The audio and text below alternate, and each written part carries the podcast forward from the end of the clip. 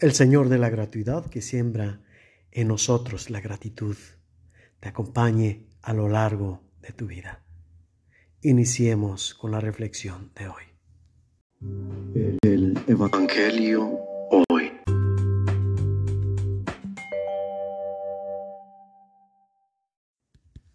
Del Santo Evangelio según San Lucas. En aquel tiempo la multitud rodeaba a Jesús en tan gran número que se atropellaban unos a otros.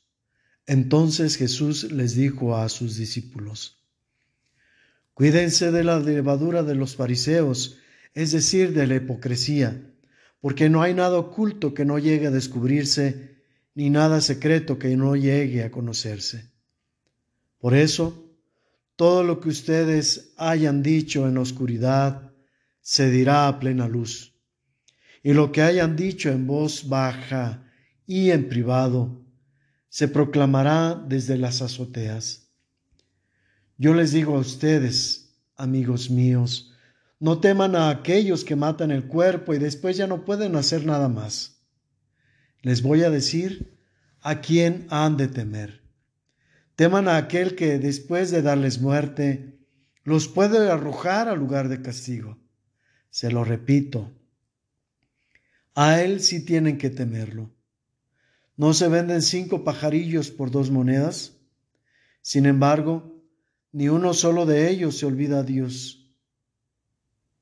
Por lo que ustedes toca, todos los cabellos de su cabeza están contados. No teman, pues, porque ustedes valen mucho más que todos los pajarillos. Palabra del Señor.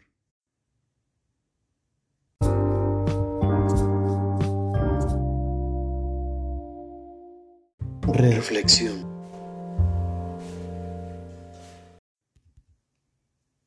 Lo que no se puede ocultar. ¿Cómo esconder el gozo que se suscita en el interior de la persona cuando experimenta el desbordamiento de la gracia, imposible de ser contenida en la pequeñez de la naturaleza humana?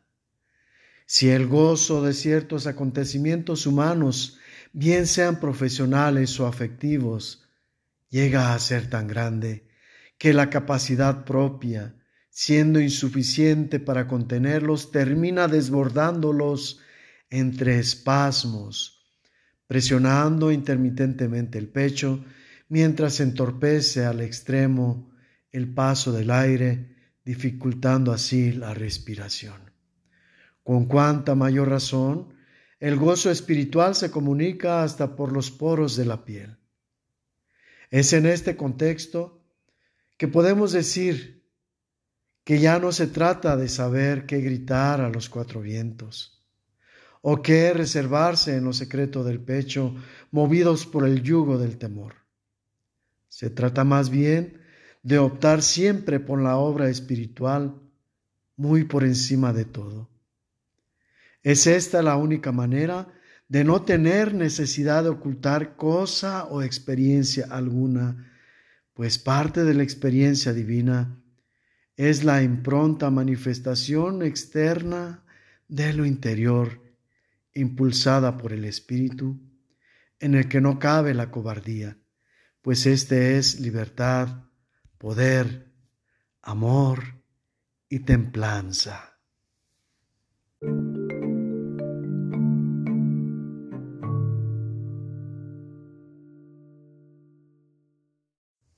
El Dios del amor que te acompaña en todo momento te bendiga.